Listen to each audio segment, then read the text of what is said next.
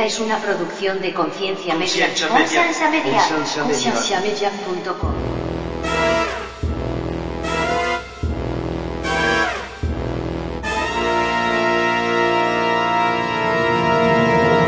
Sí, pero te estás metiendo en darwinismo o te estás metiendo en evolución, porque evolución y darwinismo es cosa diferente. Un poco de ciencia nos aleja de Dios. Mucha ciencia nos regresa a Dios. A mí es porque a mí siempre se me ha sido muy interesante pensar que Jesús vino sin pecar, o sea, era perfecto. Mira, este, no quieren reconocer a Dios, pero necesitan un Dios. Y ha- han escogido que el universo sea ese Dios que crea todas las cosas. Bienvenidos al programa de Conciencia, un programa que tiene como meta crear conversación y promover la autoeducación en las personas, enfocándose en preguntas y temas que por años han sido ignorados y vetados, y trayendo opiniones educadas y respuestas modernas a ideas tradicionales y pasadas de tiempo. Conciencia es una organización centrada en la existencia de Dios y en la necesidad de que las personas tengan las herramientas necesarias para poder defender aquello en que ellos creen.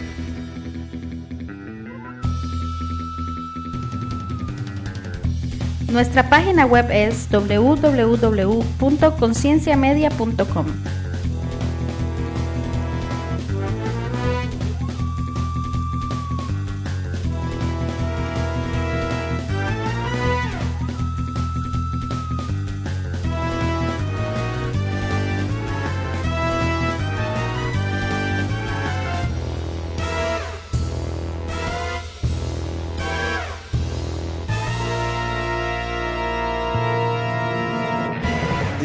una película así que digo yo, como que me cayó mal, como la película de Lucy. Uy, Ay, esa, está- esa es una basura. pésima. Esa es una Ok. basura. Yo te dije, no la veas. No Sí. la veas, Andrés, no la veas. Es una basura, Porque pérdida de tiempo. Es totalmente contradictorio. Si usted logra usar el 100% de su cerebro, desaparece su cerebro. Sí, bueno, eso es lo que dice la película. es- No, te entonces- vuelve Dios. Te vuelve Dios prácticamente. No, no, no, pero no solo se vuelve Dios. ¿Cómo usted logra usar algo a su capacidad? Se desaparece esa cosa. Se desaparece su cerebro. No tiene sentido. Entonces ahora, si es, digamos, si es omnisciente o lo que sea, ¿qué pasó con su cerebro? Eh, no, no, no tiene sentido. Como que convirtieron el cerebro ¿Cómo, como cómo la lo puede, nomás. ¿Cómo lo puede usar ahora si no existe? Sí, correcto. se contradicen por, por la idea que tienen. Y la otra contradicción es que si usted de verdad solamente usara el 10% de su cerebro, le podríamos quitar el 90% de su cerebro y quedaría funcionando no- normal. Sí, Pero si le quitamos el científicamente- 90%, el 90% de su cerebro, usted queda pensando como una oveja. Sí, yo siento que, Eso que el, no es así. que el problema es cuando juegan con, digamos, lo finito y, y se saltan a lo infinito cuando es 100% imposible. O sea, o las cosas usted las agarra desde infinitas desde el principio y siempre van a ser infinitas, digamos, matemáticamente, o finitas desde el principio y siempre van a ser finitas. No hay una ecuación en este universo que pueda agarrar matemáticamente algo finito y hacerlo infinito. Y esa película de Lucy es relativamente así. Estamos hablando de materia, eh, son cerebro que es orgánico y todo eso y, y salta a un lado Sí. como celestial donde ya deja de existir, ya no existe, pero Y- aún así y- el poder está ahí. Y es curioso porque eso presenta ideas que se podrían decir cristianas en el sentido, digamos, el cerebro y la mente es lo mismo, ¿o no? Uh, Nosotros hablamos de ¿Verdad? eso en lo de la imagen de Dios. Y entonces, si el cerebro, si la mente, si son cosas diferentes, sí se po- podría algo así, no a ese nivel, porque para que sea algo infinito, como es decir Dios, solo puede haber una cosa infinita. Correcto. No pueden haber dos cosas infinitas porque es imposible, chocarían o eh, dejarían de ser individuos. eh, Correcto. no, es imposible. Por eso es cuando alguien dice un dios o muchos dioses, es que solo, solo puede haber uno. Si es infinito y es todopoderoso y todo lo sabe, solo puede haber un dios. Ahora, dígame una cosa. Entonces, ¿usted cree que el espíritu cuando uno se muere es el espíritu el que se lleva a Dios, verdad? Yo siempre me he Ah. confundido con el alma o el espíritu. Yo, yo digo ¿Qué se va al cielo? Las dos cosas. Y, Bueno, hay partes en la Biblia que dicen que es casi cuando- lo mismo. Eso es cuando muere. Pero es que esa es mi pregunta. mi pregunta es, que- es, ¿es el espíritu y el alma eterna o Dios lo hace eterno al final de No, que pero es uno que al final muere? cuando uno muere y cuando dice que va a venir la segunda venida de Cristo, dice que vamos a resucitar. Por ende es el cuerpo, es lo que yo entiendo, es que el cuerpo, el mismo cuerpo es que va a ser glorificado, y eso es lo que dice la Biblia. Sí. O sea, va a ser el cuerpo que tenés vos, solo que sin esa panzota. Pero es que entienda, eh, entienda que el cuerpo que nosotros tenemos es cambia como cada tres semanas, es completamente otra cosa. Sí, man, eso yo porque lo sé. Se regenera. Exacto. Entonces usted no me puede decir que es el mismo cuerpo si de aquí a un mes yo ya no soy el mismo físicamente. Sí, son alrededor de siete años, pero sí, esa es la idea. Thank you. Qué feo que le Siete años, ¿entiende? Ya uno, después de siete años, ya uno es completamente otra persona. Entonces, ¿qué es el cuerpo en realidad? El cuerpo es que Dios puede poner cualquier cuerpo, pero el, el alma es lo que es eterno. Pero es eterno desde la creación del mundo, o Dios la hace eterna en el momento que uno muere. No, no, tampoco se trata de la creación del mundo, porque no hay al- almas en el cielo esperando venir al cuerpo. cuerpo, ve- venir a cuerpos nuevos. Sino eso ya sería la teología de los mormones. Cada nueva persona es una nueva creación de Dios. Y Dios crea en ese momento. En ese momento el, el- Le da como el soplo de vida, así como persona Adán. indi- individual y de ahí en adelante voy a ser eterno. Todas No, las el- personas son eternas de ahí en adelante, entonces. Exactamente. Este y, y cómo se llama y cuando y cuando el Señor vuelva y resucitemos, eh, mucha gente se pregunta cómo va a ser mi cuerpo. Pues sí va a ser nuevo, pero sí me voy a parecer a, a mí. No voy a ser completamente nuevo. Bueno, a- a- como no voy a ser irreconocible, porque si vemos en, en el Nuevo Testamento donde habla que Jesús es el primogénito entre los muertos, primogénito significa primero. Yo decía, pero ¿cómo el primero si hay muchos que murieron antes que él? Y me decían, porque es el primero que resucitó. No, ¿y qué pasó con Lázaro? ¿Y qué pasó con los demás? Sí, correcto. Pero es el, el primero que resucitó. El primero que resucitó con un cuerpo glorificado, que podía pasar por las paredes, que podía parecerse a los discípulos. Pero aún así, él podía comer, porque les hizo desayuno, podía este montón de cosas. Y si es el primero, quiere decir que vamos a ver otros. Y fue suficientemente parecido para que los discípulos lo, Lo reconocieran. reconociera. Y suficiente conexión con la vida anterior que Jesús se acordaba lo que les había enseñado antes. ¿verdad? Entonces, si este es el modelo, yo sé más o menos cómo voy a ser yo.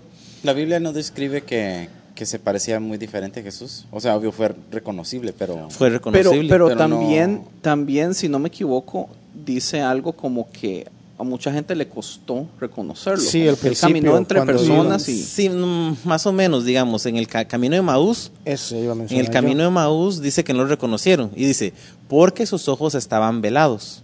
O sea, no porque Jesús era irreconocible, sino porque Mm, al propio Dios los hizo que no lo reconocieran.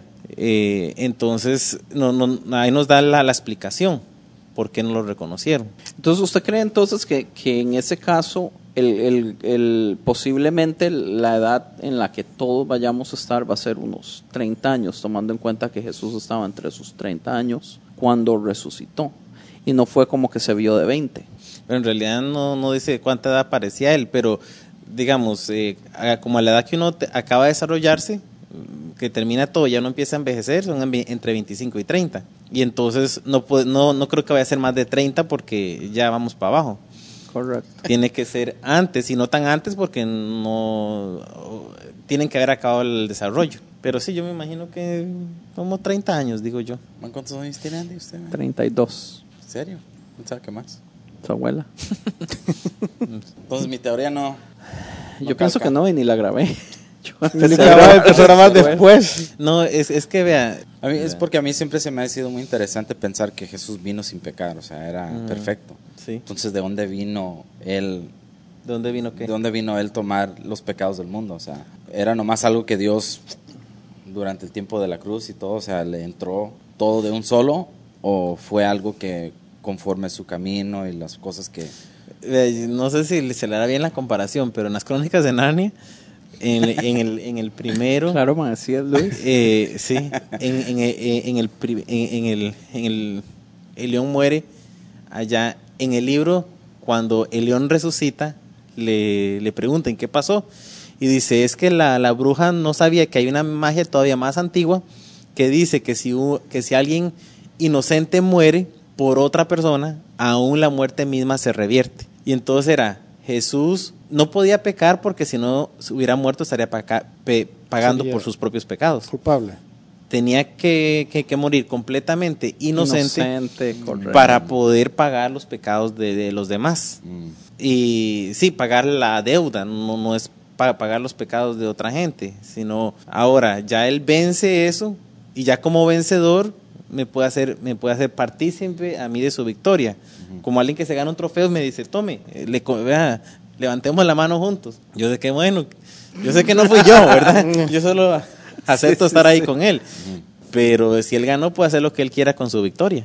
Y él decidió compartirla con nosotros. Entonces- sí tiene toda, toda Ento- la lógica. entonces, lo que él convivió con nosotros también tenía su significado, ¿no? De que él pudo entender lo que fue la tristeza, el Ah, pecado. sí, por supuesto. Entonces eso fue parte tal vez de el- lo que se llevó con él, ¿no?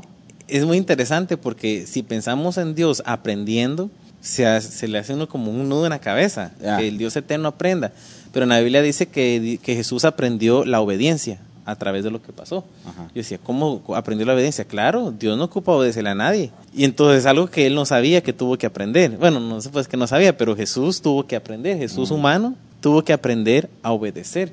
Porque de- en- naturaleza Dios no ocupaba obedecerle a nadie, solo mandar y dar órdenes. Entonces la, Y la naturaleza de Jesús durante su tiempo en la tierra era muy parecida a lo que nosotros sentimos. Ah, por supuesto. Pero, Sí. o sea, él reconociendo que es el Hijo de Dios, o sea, Lo que pasa es que aquí ¿dónde entra, está ese...? aquí entra lo que mucha gente es un conflicto para muchos que es qué porcentaje era humano y qué porcentaje era. Dios, porque la gente dice, si era digamos un 70% Dios, aún así el sufrimiento no debió haber sido un sufrimiento como nosotros lo tenemos. O digamos, cuando muere Lázaro, que él llora, ¿entiende? No así como, pero si él es más Dios que humano, pero entonces es o más humano 50-50. Y di, la Biblia no dice nada, es pura eh, eh, especulación. no, pero en realidad Jesús era 100-100, el, el único con dos, na- dos naturalezas, porque es hijo de Dios, del Espíritu Santo, e hijo de María. Entonces, un perro solo tiene perritos, un gato solo tiene gatitos, ¿verdad? así, cada uno por su, na- por su na- naturaleza.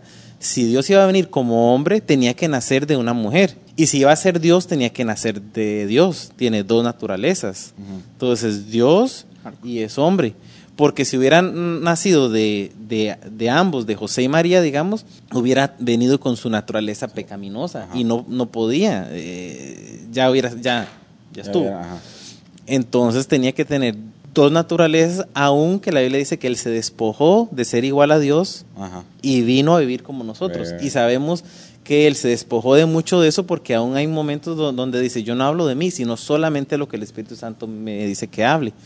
Y luego hay otra parte donde él habla que dice, o cuando le preguntan que cuándo va, va a regresar, y dice, no sé, solamente el Padre. ¿Cómo es que Jesús siendo Dios no sabía? Porque el ¿Cómo Espíritu Santo, él, 100%. él, él puso su naturaleza a un lado y dijo, por ahora me voy a vestir de hombre. Y aún se podría decir, su omniscencia la puso ahí y su omnipresencia la puso ahí a un lado para venir a, a- a ser hombre, pero su naturaleza perfecta de Dios moralmente la mantuvo para poder hacer frente a todo lo que tenía que hacerle frente. So, su naturaleza eterna se tomó parte, de todo modo, no, no la dejó completamente. Por Sí, decir. no, no, no, no en su totalidad, sino Sí, es que que- es buen punto si él toma la decisión de ponerla a un lado. O sea, él la puede accesar en cualquier momento, pero él toma la decisión de no. Y se denota su poder extraordinario, no solamente en eso, sino que, que, que cuando él dice, a mí, na- na- a mí nadie me quita la vida, yo la doy cuando quiera y la retomo cuando yo quiera. ¿Quién puede decir, y yo retomo mi vida cuando quiera? Y que el día en tres días yo la retomo. Y hay pasajes donde dice que Jesús se resucitó, ¿verdad? E- Él retomó su vida. Y en otros pasajes que dice que el Espíritu Santo resucitó a Jesús. Y es que es lo mismo, ¿verdad? Lo mismo, correcto. Entonces, este, solo es suficiente pf, para explotarle uno en la cabeza un rato. Sí. mm. Entonces, Jesús evolucionó de, de, ¿de qué animal? no, y entremos en el tema entonces. Eh, hoy queríamos hablar de la evolución. Bueno, primero que todo, Jona, ¿cómo está? Bienvenido. Hola, igualmente. Ah, Jonathan es un amigo mío que conozco desde hace años, desde Costa Rica. Terminamos los dos aquí en Los Ángeles. Y el man tiene un ministerio grande con los jóvenes. Ah, es parte de la iglesia Centro Cristiano. De Transformations. Y entonces es ah, el invitado de hoy. Aparte de eso, Jonathan tiene un ah, título en. ¿Qué es? En biología. En biología. Entonces es relativamente un científico. bueno. Como nuestro Bueno. amigo Andrés, pero sin título. Ah, exacto. Entonces, un científico de adeveras tenemos ahorita. Eh, pero, man, explíquenos un poquito entonces de, de la iglesia, del, no sé, de su, su posición en la iglesia y también... Bueno, yo en la iglesia diría que como soy como Zoila. que soy la que estoy en la oficina y soy la que voy para allá y soy todo, ¿verdad? Este, yo trabajo en la oficina de la misión eh, y aparte tenemos un ministerio con jóvenes. Ahorita pues no somos muchos, pero estamos pensando en, de hecho que lo que vamos a hablar un poco de hoy voy a empezar a enseñarlo con los jóvenes de cómo pensar con respecto a la verdad, cómo pensar con otras cosas, porque en la escuela enseñan tantas tonteras. Ujú. Eh, y luego un ministerio de multimedia, que es de grabación de video y eso, que es lo que hacemos.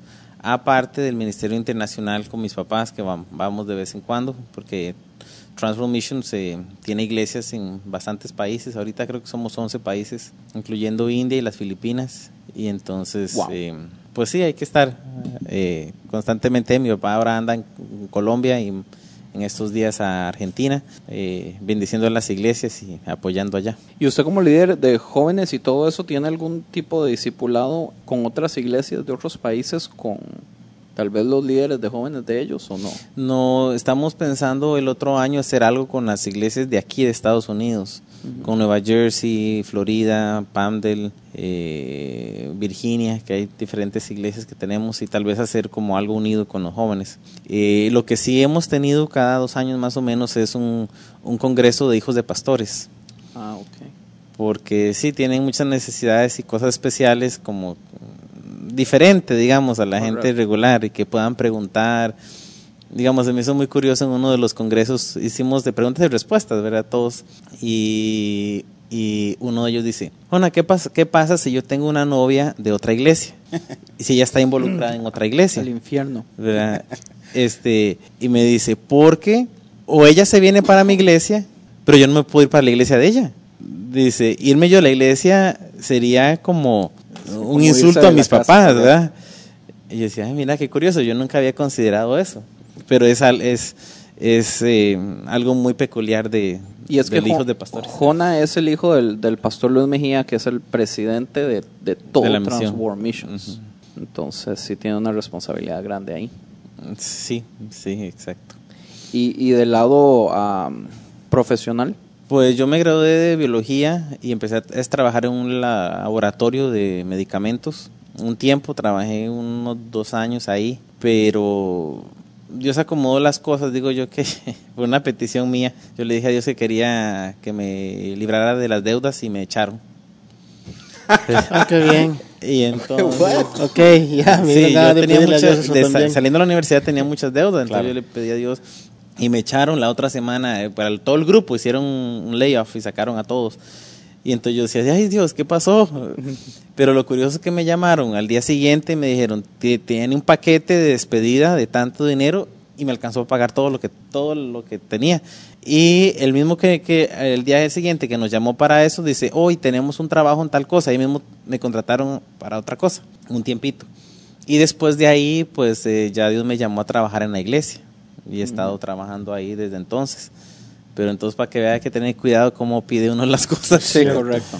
Pero, pero yo no me arrepiento. Al principio sí me costó el cambio de, de dinero y todo eso, pero... No, de eh, hecho es algo, eso es algo que yo respeto de usted porque, bueno, el tiempo in- invertido en la universidad, sacar el título y todo eso, y es, man, es una, es una carrera increíble y usted al fin y al cabo tomó la decisión de dejarlo por un llamado. Entonces eso es algo que yo, o sea, yo no conozco muchas personas que estén realmente dispuestos a hacerlo.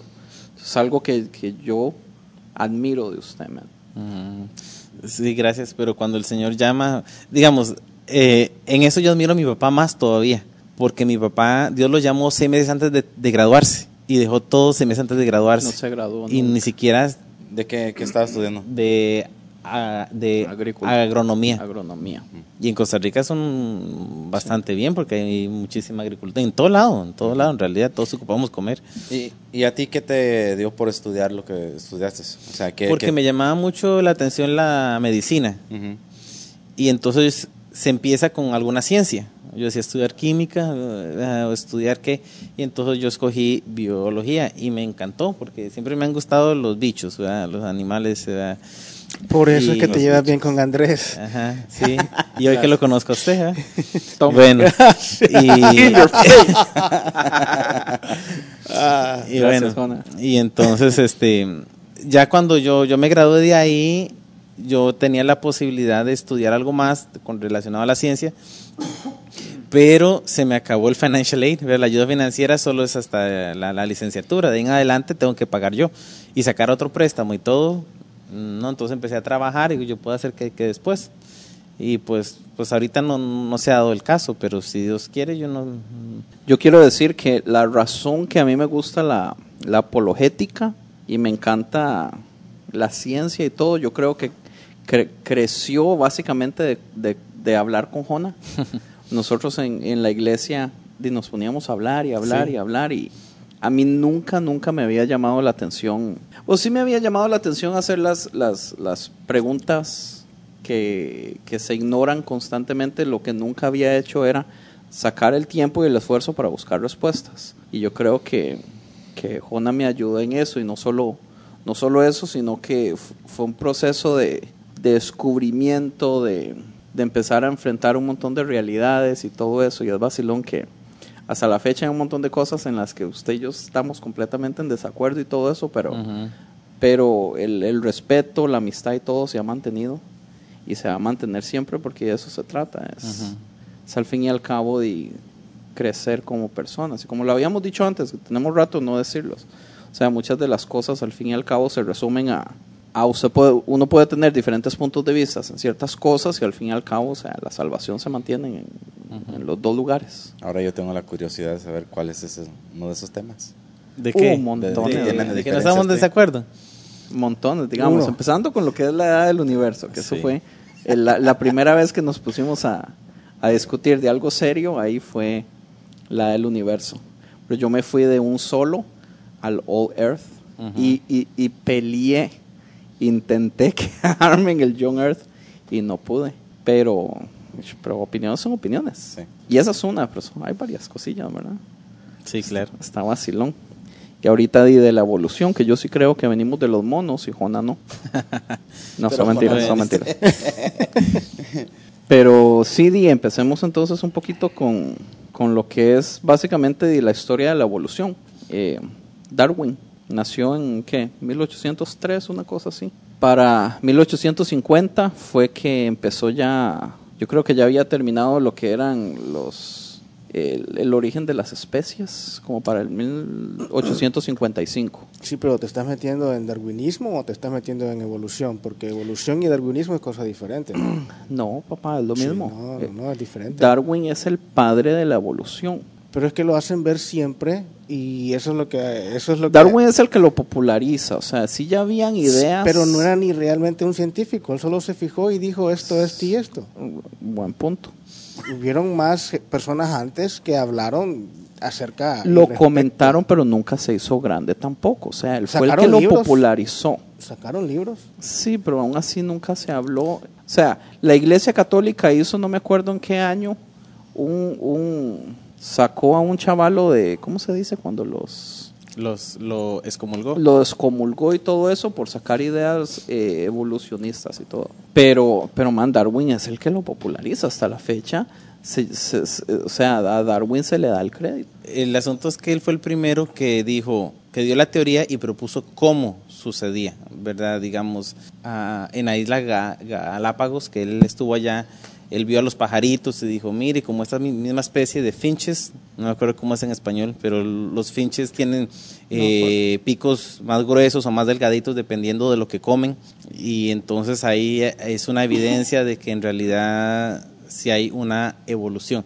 Luego él vio a la, eh, al- hay unas, un tipo de tortugas gigantescas allá y dependiendo del de, área donde viven, tienen las conchas más grandes o de otra forma. Y dice, mire, es otra prueba de evolución. Entonces ahí él empezó a deducir, ¿verdad? A sacar. Entonces, si hay cambios así, entonces eventualmente va, con suficiente tiempo, se van a transformar a llegar a ser algo más. Y él fue el primero que sacó el tiempo de hacer básicamente todo el research para poder hacer el primer, ay, lo de las La ramitas, ¿cómo conexión. se llama? Ah, el árbol, El árbol no genealógico. genealógico, pero Oh. eh, El árbol de las taxonomic tree. El árbol taxonómico, no sé. Árbol taxonómico. ¿Qué? Diga. No, pero es que, es que, ¿cómo te diré? Este, Darwin, o sea, él fue el, el famoso, pero ¿de dónde era Darwin? La cuestión es, No me acuerdo. la cuestión es que solo a él, o sea, los americanos, los anglosajones, solo cualquier idea buena que sale, aunque haya salido antes, este, los americanos, anglosajones, no sé cómo decirlo, se basan en esta persona, aunque otra persona le haya dicho antes o haya mencionado lo mismo o haya publicado lo mismo. Por eso te preguntaba yo, o sea, o sea, te está- ¿vas a hablar de evolución o vas a hablar de darwinismo? Porque se conectan, pero no quiere decir que es lo mismo. Porque para, o sea, un- uno, una cosa es que Darwin no era ni científico, él era teólogo, o sea, titulado teólogo, o sea, no era ni científico, y habían científicos, biólogos y químicos que habían publicado cosas similares. La cuestión es que él hizo la conexión, es decir, ok, o sea, tenemos que venir de un lado y que estamos evolucionando lo que dijo Jonah, o sea, ok, esto quiere decir que este cambio de aquí a este otro lugar es evolución. Eso fue lo que él se fijó, él se fijó y lo publicó, y en eso fue lo que se fijaron. Bueno, yo siento que en realidad no importa si fue el primero o no. La cosa es que hoy se conoce como la evolución darwinista. ¿Cuál? Eh, en realidad siento que hay que empezar definiendo evolución. Correcto. Eh, hay, hay varios tipos de evolución, como decía él. Eh, hay algo que se llama microevolución, que son cambios de los organismos a través del tiempo. Eh, y hay macroevolución, que es la evolución darwinista, digamos, en este caso, Pero- o neodarwinista. Pero la microevolución no es que es específicamente a los cambios microscópicos en, en los Sí, organismos digamos, más pequeños. eh, Pero eso un afecta a lo macro, ¿no? Más, sí, más o menos, espéreme. Si tiene usted una plaga de cucarachas en la casa, le echa insecticida, se mueren. Pero de aquí a seis meses le echa el mismo veneno y ya no se mueren. Exacto, eso es lo que pasa en el restaurante. Donde yo trabajo tienen... No, de veras, pasa en el sí, restaurante. sí, O sea, tenía, o sea, la compañía... No, ya es no cierto. quiero ir al restaurante de él. No, eh, todos los ¿Se acuerda restaurantes, del restaurante? Qué bueno que no sé todos los ¿verdad? restaurantes, men. O sea, no, te digo, o sea, no es que las cucarachas, sino que cada vez que llega el, el ¿cómo se dice? El pest control, el- cada vez que llega tiene, tiene que llegar, que usaron, ¿verdad? tiene que llegar con un químico diferente porque si no, no les pasa nada.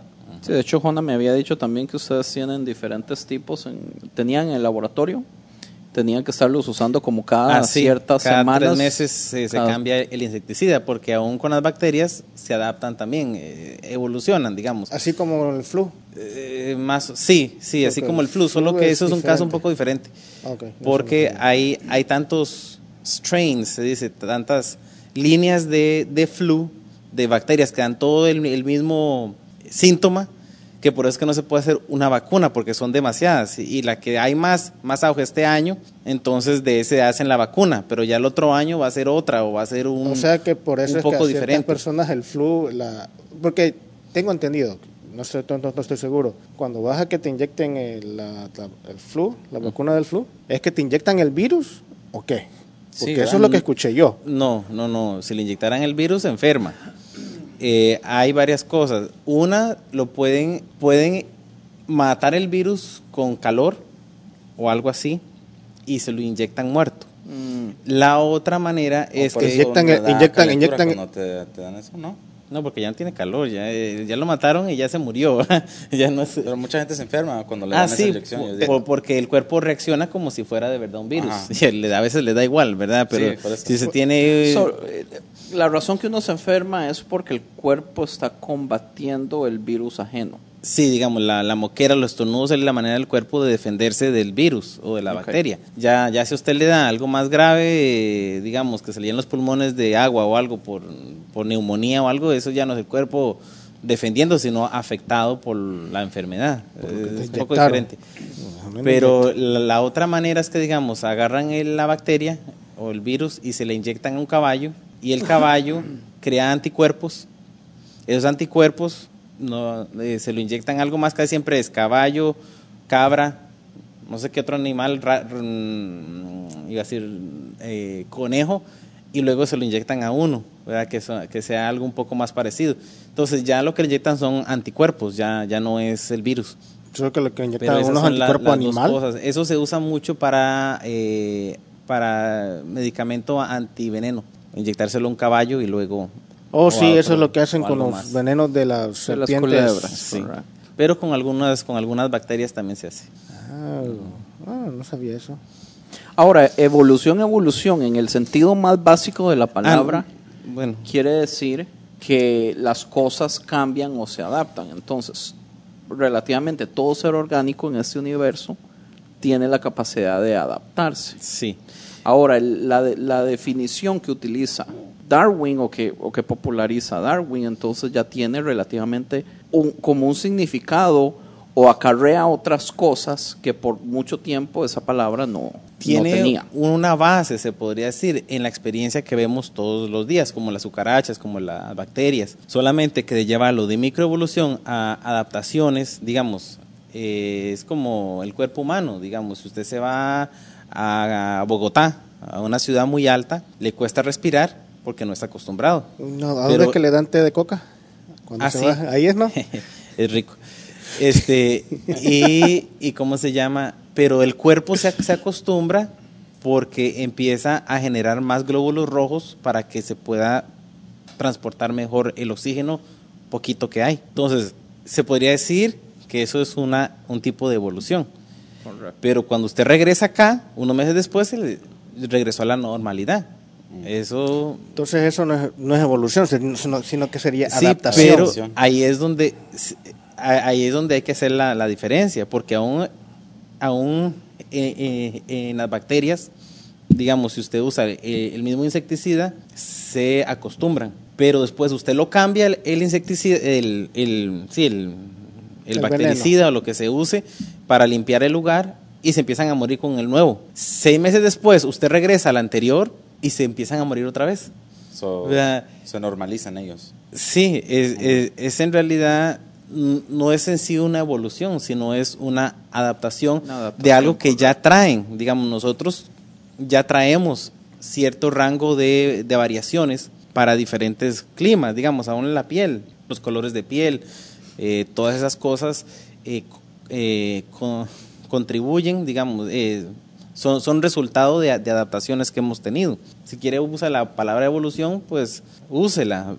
Nada más que de pasar de adaptación, de que mis, mi- mis eh, antepasados tenían la piel más oscura o más clara o, o tenían más pelo o menos o lo que sea, a decir que de aquí a hace millones de años eran unas lagartijas, de ahí ya está demasiado jalado el pelo, ya demasiado. Porque, porque el problema yo pienso que, digamos, lo, de, la- de las cosas que dice Darwin, que mu- muchas cosas tal vez tiene bases lógicas, el problema empezó donde empieza a decir del speciation, se dice en español, especiación, ah, no Sí. sé cómo se dice.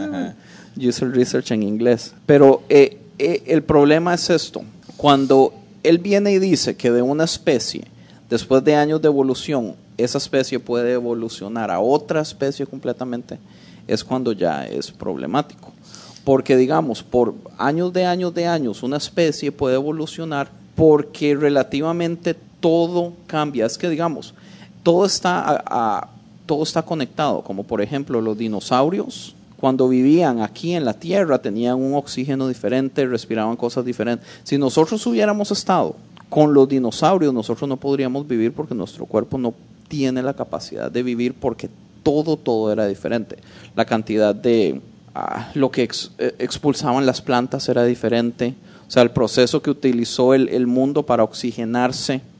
O sea, todo ha sido un proceso donde sí hay ciertas especies que pueden vivir y que van a florecer en, en- ciertas situaciones, pero conforme el planeta va evolucionando, porque va cambiando, porque es un proceso que pasa y es inevitable, especies se van acomodando. Pero no quiere decir que una especie va a saltar de otra. Y aún en eso de que el planeta, yo, yo más que el planeta evolucionando, yo diría se va degradando. Degradando. Porque cuando Thermodynamics. va, cuando va envejeciendo, pues se cambian las cosas. De hecho, que, que, que, que, que por eso es que antes la gente en Génesis vivía 900 y tantos años. Correcto. Era un mundo completamente di- diferente en ese sentido. Ahora solo llegamos a lo que llegamos, 80, se- 70, 80, ¿verdad? los que más pueden, que un más poquito más. Primero porque Dios lo dijo así, los a los 80 y los más el 70, los más fuertes 80. Pero aparte de eso es por toda la contaminación y todo lo que sucedió después de, de- después del diluvio. se cambió completamente el clima y entonces de ahí en adelante empezamos a ver una baja de, de eso impresionante. También creo que tiene que ver mucho, no sé, corríjanme, lo que dijo Dios de respecto a trabajar la tierra. El pecado. Es- sí, más o menos, porque antes de Noé sí se trabajaba toda la tierra y todavía vivían 900 y tantos No, años. no, no, a lo que me refiero yo es que, por ejemplo, na- en la tierra Dios dijo, en no me recuerdo en qué parte, seis años trabajarás la tierra, porque a- Ah, a- y aquella- descansar una. y dejar Eh, descansar un año. Sí. Este, y cuando decía trabajar la tierra era, acuérdate que en aquella entonces era más que todo cultivo, ganado y todo eso. Entonces era de trabajar la tierra, sembrar y lo que sea. Y un año, o sea, no sembres y, y ahorrar o guardar en tus graneros lo que, para que ese año tengas. Sí, pero eh, eso tiene una explicación naturalista, que es que, que la tierra necesita recargarse otra vez de todos Los los, microorganismos que necesita para que después entonces pueda florecer. ¿Recuerdas la película del marciano? No, no, no, yo sé, yo te entiendo eso. Por eso te digo, o sea, ta- tal vez Ya la vi. apenas Se leyó el libro. No, el libro no. el libro está mejor. 40. Siempre es, siempre es mejor los libros. Entonces lo que estaba diciendo yo es que tal, tal vez eso tenga mucho que ver, aunque este también científicamente es que también un planeta, ¿cómo es la cosa? O sea, la forma en que tú lo dices está más bonito de la que yo lo puedo explicar, que tiene la capacidad de tener mantener vida por cierto tiempo.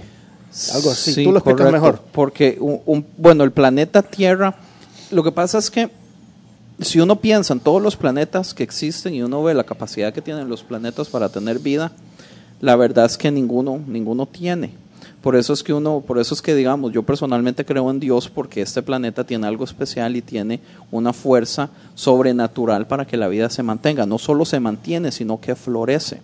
O sea, pero se supone que, que el planeta Tierra empezó a crearse hace más de 4 billones de años y llegó a un punto donde su primera vida sucedió hace un poquito menos de 1.5 billones de años. Y de ahí se supone que evoluciona hasta este momento. Pero se cree que para que tenga vida, o sea, para que el planeta Tierra pueda mantener vida, se tienen apenas como menos de mil años, porque vamos a llegar a un momento donde, donde todo va básicamente a colapsar. Degradarse. Sí, algo así. Entonces que, que, que la atmósfera puede colapsar y entonces va a afectar el, el agua de este... de- entonces, el, el- digamos, el asunto es el, el planeta para poder tener una civilización moderna, donde nosotros tenemos los materiales necesarios, donde podemos sacar los metales necesarios para poder hacer carros, computadoras, chips y todo eso, porque se están agotando. Y, y esos materiales nosotros no podemos volver a agarrarlos. Entonces, una civilización moderna que pueda tener acceso y, y que pueda utilizar todos sus recursos tiene un límite. Y después de ese límite ya no vamos a tener los recursos. Algo así como in- interestelar. Algo así como Interstellar, correcto, como la película. Y, y- y es, es cierto. Ahora, Pero aún todavía nos faltan más recursos, lugares como en las profundidades del mar y cosas así, o sea, ¿hasta qué punto Sí. hemos llegado? Porque me imagino que hay muchos más recursos bajos del mar. Sí, también, pero usted sabe que el, digamos, el planeta tiene los metales que tiene gracias a explosiones de supernovas que pasaron hace millones de años. Y son cosas que nosotros no vamos a poder agarrar si se, si se gastan o se utilizan. Si se acaban. Y después lo- los recursos fósiles que nosotros tenemos también tuvieron que pasar un proceso de años, años. Y si se nos acaban, ya no los vamos a volver a agarrar. O sea, por eso es que la, la gente vacila con lo del gas y que si no creen en dinosaurios y básicamente estamos echándole restos de dinosaurios al carro. Pero, o sea, sí estamos limitados. Ahora, por eso es que es, tan fácil, digamos, si uno ve esta idea así del proceso de la Tierra, uno dice, claro, entonces las cosas evolucionaron. Pero no, porque si nos vamos a, al momento en que aparece el, el primer organismo vivo, no ha habido suficiente tiempo como para que, la, si la evolución realmente existe, para que puedan pasar de especie a especie, no tenemos el tiempo. Yo leí un ejemplo muy, muy interesante que decía de que, digamos, si usted tiene un safe, una caja fuerte de cinco dígitos, si usted tiene una caja fuerte de cinco dígitos, eso quiere decir que usted tiene 100 mil combinaciones para poder abrirla. Si usted pone a una persona a que ponga, digamos, 10 mil combinaciones, tal vez esa persona puede durar 10 días, por ejemplo. Tal vez estoy exagerando los números porque no me acuerdo bien los detalles. Pero para que la evolución realmente exista del modo que se, que se cree que existe, para que, para que haya de los organismos más sencillos, de las, de las bacterias más sencillas, a seres tan complejos como los seres humanos, con, con un cerebro del tamaño que lo tenemos, con la capacidad de, de crear computadoras, de crear aviones, de salir del espacio. Es como que le pidieran a una persona que en esos cinco días que usted tiene para poder todas las, las combinaciones, que le digan, le doy cinco minutos para que intente todas las que pueda. Y en cinco minutos de cinco días usted no va a agarrar ni siquiera el 2% de las posibilidades, un, ni el 1%. Entonces es, es- es imposible si realmente fuera real. Bueno, yo, yo tenía hoy, bueno, cuatro pro- problemas principales con la evolución, con la macroevolución. con la macro. Este, porque ve, ve que interesante, porque mucha gente piensa que la evolución al estilo Darwin es guiada por un proceso al azar. Sí, aleatorio. O sea, de que Random, sin- sí, por random, por sí, como la, la- la lotería al azar. Eh, pero hay muchas cosas que cuando usted ve las evidencias dice, pero ¿cómo puede ser esto al azar? Digamos, no sé si han escuchado de algo que le dicen Cambrian Explosion. Sí, Sí. En, esp- en español, la, explos- eh, la explosión cámbrica. cámbrica. Ok. Sucedió hace 530 millones de años, supuestamente. Bueno, la cosa con eso es que antes de eso, digamos, eh, durante esa época se encuentran fósiles de, de la mayoría de los animales que hay hoy, de los, de los tipos de animales. Antes de eso no. Antes de eso se encuentra algo de plantas, algo de bacterias, cosillas así, pero nada Nada vertebrado, Sí. nada complejo. Y estamos hablando que son complejo. de 530 alrededor de unos 490. Entonces están hablando que son apenas 40 millones de años donde todos los animales, desde lo más básico, evolucionan hasta la mayoría que tenemos ahorita en el Pero momento. la- el asunto con eso es que aparecen de repente De repente. y aparecen ya hechos. Correcto. No, no, no que está, no, no que se está de, de- de una, de, de una lombriz, ahora hay una culebra, no, sino aparecen ya formados y enteros. Lo que no hay es los animales de transición. Ajá, lo- Están todos los huecos de la transición no se encuentran. Sí, de hecho que ese fue en, en, en, en el libro de Darwin, él dice que ese es el, el dilema que él tiene. Ujú. La, lo, cuando, cuando ve los fósiles, no hay los fósiles que, que respalden su Teoría. Su, su teoría. Ahora, hace 150 años él dice, la tecnología la vamos a tener para poder encontrarla. Y ya pasaron los años. Pasaron y nunca muchísimo. se encontraron. Y lo curioso es que ahora, ¿saben quiénes han descubierto todos los fósiles? Los que están buscando petróleo, ¿verdad? Se han y no hay. Digamos, sí es muy curioso porque eh, yo eh, eh, escuchaba a alguien decir, una, eh, a un científico evolucionista, que decía que el problema es que como que tuviéramos una película, ¿verdad? Y como, o sea que las películas son con frames, con, con fotos.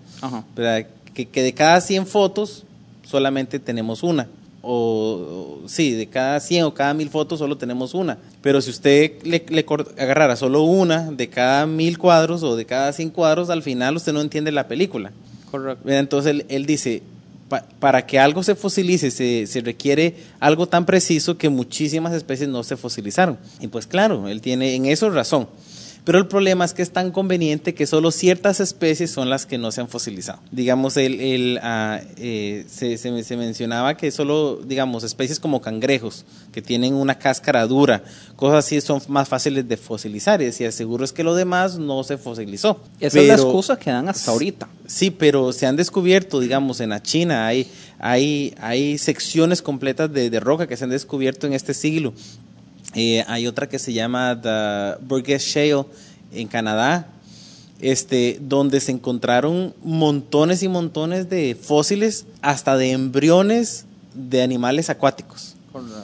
O sea, de tejido suave que Tejido en suave, teoría sí. no se deberían fosilizar. Se encuentran las venas hasta con sangre. Ajá, hasta todo, con no sangre. fosilizarse, Y, y, y este mo- eh, esto es tan impresionante, primero para ellos, que se, han- se haya encontrado todo este montón de cosas, y de animales que ellos pensaban que no se fosilizaron, y aún así son animales enteros, o son embriones, o tienen ya su plan, el cuerpo hecho, ¿verdad?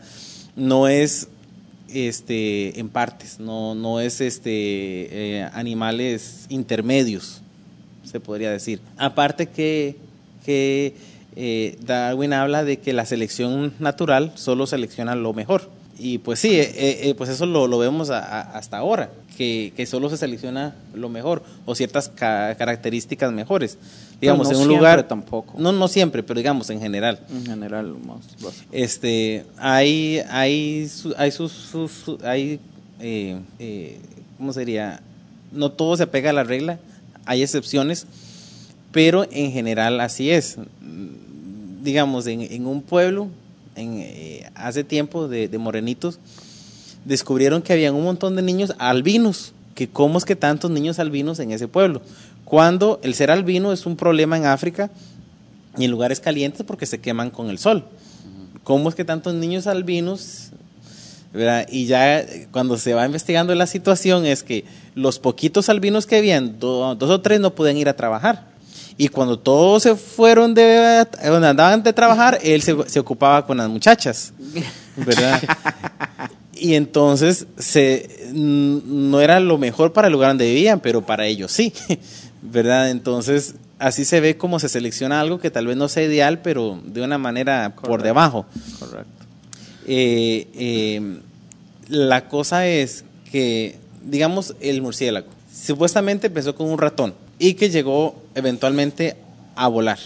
Pero usted piensa en un ratón que tiene, que en realidad el murciélago son la- las manos, digamos, las que se hicieron grandes para volar. Si, si las manitas va, se van haciendo más grandes, más grandes, va, va, va a haber un momento del ratón donde no puede ni caminar ni puede volar.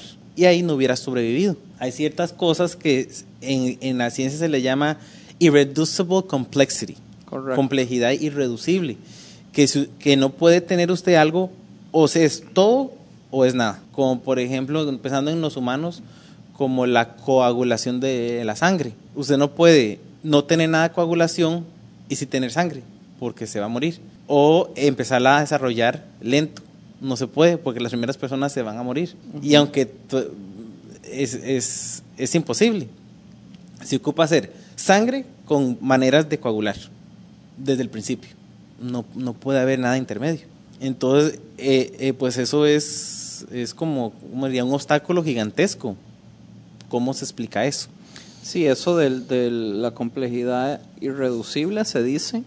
Hay montonones de ejemplos que son, son problemáticos para la idea de la evolución. Exacto. Otra de las cosas, digamos, es que desde, digamos, desde lo más básico, cuando, digamos, los expertos en evolución hablan, explican todo relativamente muy complejo, pero también utilizan muchos términos que sería lo mismo si, dijeran ah, Dios fue el que tomó la decisión, porque utilizan mucho la palabra chance, que es por, por, por coincidencia, todo eso, pero o sea, ¿quién, ¿quién es el que toma control de esas coincidencias? Otro de los problemas es, digamos, ¿cómo es que funciona la evolución? ¿Funciona por individuos o por manadas? Porque científicamente se cree que para que una especie evolucione a otra, tiene que ser un proceso de muchos años, pero la, es la manada entera la que evoluciona, no el individuo. Pero entonces, ¿cómo usted explica que, en, digamos, en, en, en 100 mil años, en el mismo season salga un macho con una hembra con los mismos, las mismas mutaciones perfectas como para que den el, el salto a la siguiente especie. El problema de, del masculino y femenino, que en el micro no, no es problemático porque muchísimos, ah, muchísimas bacterias y virus y cosas así son asexuales, entonces ya sea utilizan el, el lado o no necesitan pareja o cambian de posición, pero en el macro eso no existe. Mm, Sí, exacto. De, de hecho que de, de, de que eso que se menciona, de cambiar una especie a otra, se puede, pero no como lo estamos imaginando. Digamos, los perros, ¿de dónde vinieron? De los lobos. Ok. ¿ok? Entonces, sí se logró pasar de una especie a otra, pero fue por evolución, no, fue por inteligencia Fue de la gente. inteligencia humana. La, por, no, ha, no ha habido evolución de una especie a otra a menos que sea por inteligencia. Pero dígame, dígame en dónde está escrito que es realmente una especie. Los científicos no se ponen de acuerdo. Sí, el, el, Hay científicos que creen que los lobos y los perros siguen siendo una misma especie. Es más, hay científicos que dicen que hasta lo- las focas con los lobos, con los osos, están adentro de su misma especie. O sea, bueno, el no, cambio no- es no especie, sería other kind, que sería... un kind. Pero mi Sí, punto es, es- eso. O sea, no hay una decisión universal de, de la especie. Que esa especie, dónde se cambia de una de la otra, porque hay diferentes opiniones. Entonces, digamos, yo entiendo, yo, yo entiendo de lobo a perro, pero es la domesticación del animal. Pero, o sea, genéticamente es. es- Pero es siguen siendo mismo. canes, Sí, son correcto, caninos. correcto. Eh, no- Tigres, gatos. Sí, de, de hecho que usted puede cruzar un león y un tigre y sacar un ligre. Correcto. Hay ligres en diferentes lugares, o un caballo y una cebra y sacar un... Una casebra. es- No sé. yo no me iba a Un ceballo. cabra, sí. Este, pero... eh, Ah, una no- cabra. O un burro y Ese un caballo. Bueno, con una yegua, porque... Perdón, con una yegua, Ajá. sí. Este, y salió una mula, pero el ligre, la cebolla, ¿cómo dijiste? La ceballa, ceballo. El ceballo, eh, el la ligre, la, la la- la mula No se pueden reproducir. reproducir. Entonces, hasta ahí llegó la, la- la evolución. Correcto. Este, ¿Por qué no se pueden reproducir? No, sí sé. Sí sé Son- que no se pueden reproducir, pero ¿por qué? Oh. Sí, yo no sé la razón específica tampoco, pero son estériles. ¿Quiénes son estériles? Los... Las, La las combinaciones, digamos. las combinaciones de- entre especies. si usted agarra un caballo y, y una cebra, Y el una hijo cabra. de esos dos no puede reproducirse. Y lo mismo pasa cuando usted agarra. O sea que las mulas ¿Cuál son... fue el otro ejemplo? Y hasta ahí nomás llega la familia. Ajá, hay, Sí. que, hay que cruzar otro burro con otra yegua y sacar otra mula. ¿Y siempre va a ser mula? No hay, puede decir así, mulo. O sea, es en serio, no estoy bromeando. O sea, siempre va a ser una mula de... eh, de- de- no, es, es en serio. No, de hembra. hembra. O es mula macho o mula hembra. Pues no importa porque no se puede reproducir. yo no sé. Yo pienso, yo pienso que salen, mula, yo no pienso que salen los dos. Hay, hay burras. Sí, burras sí hay, claro. Burra sí hay. Ajá. No, pero Y digo, hay mula, mula sí. Pero, Mula- pero entonces sí se, sí se Burros y burras sí hay, caballos y yeguas. ¿y asnos Pero- y asnas? Sí. O sea, caballo y Es lo caballa mismo hay. Que, que- que burro, burro. Gracias. Pero Sí. entonces, ¿qué? ¿Solo sale género, like, ah, ah, hembra? Cuando se, por decir algo, se mezcla la yegua y el burro. No sé, pero si aunque salga masculino, son infértiles. No, no, pero siempre se le da el mismo Pero nombre. A eso me perros. refiero. ¿Mula? No, ¿verdad? No, porque son, son, son razas de perros, no son especies. Es que ese es el problema. El problema es que no hay una opinión universal de dónde se hacen las divisiones. Ahora, hay, hay ciertas clases de perros, como los bulldogs de las cabezotas, que de no ser por la intervención humana no podrían nacer porque la cabeza no pasa por, por la mamá. Entonces tiene que ser por cesárea huevo. Y, pero últimamente dónde sale el primero, entonces? ya se han ya se ha logrado hacer de la cabeza más pequeña, entonces ya están empezando. Pero hace unos 10, 15 años no se podía. Nunca han cruzado así como un perro y un gato. No, No, se, no puede. se puede. No, No, no, no no se sale puede. nada. De hecho que los le- el espermatozoide y el óvulo están diseñados para que no se pueda. O sea, sí tiene que estar complementado en serio como para... De no la misma familia, por decir algo. como por para fertilizar, sino para que continúe. Sí, Como por ejemplo con, con- con- con las plantas. En primavera hay polen de todas las plantas de hace por haber al mismo tiempo. Pero el polen de naranja llega al árbol de naranja, a otro árbol de naranja y lo poliniza. Ningún otro po- polen puede. Tienen diferentes formas, diferentes estructuras, Ajá. todo diferente para que solamente se fertilice entre naranjas. Ok, y aquí entramos entonces a uno, un problema. ¿Cuántos problemas ha dicho usted ahorita? Uno. Uno, ok, yo quiero decir otro. El problema de la información del ADN. Ah, sí, ¿Usted lo es- tenía? sí, ese es el número dos. Bueno, ese es el cuarto tenía. Pero, El cuarto, ok. pero sí, la información.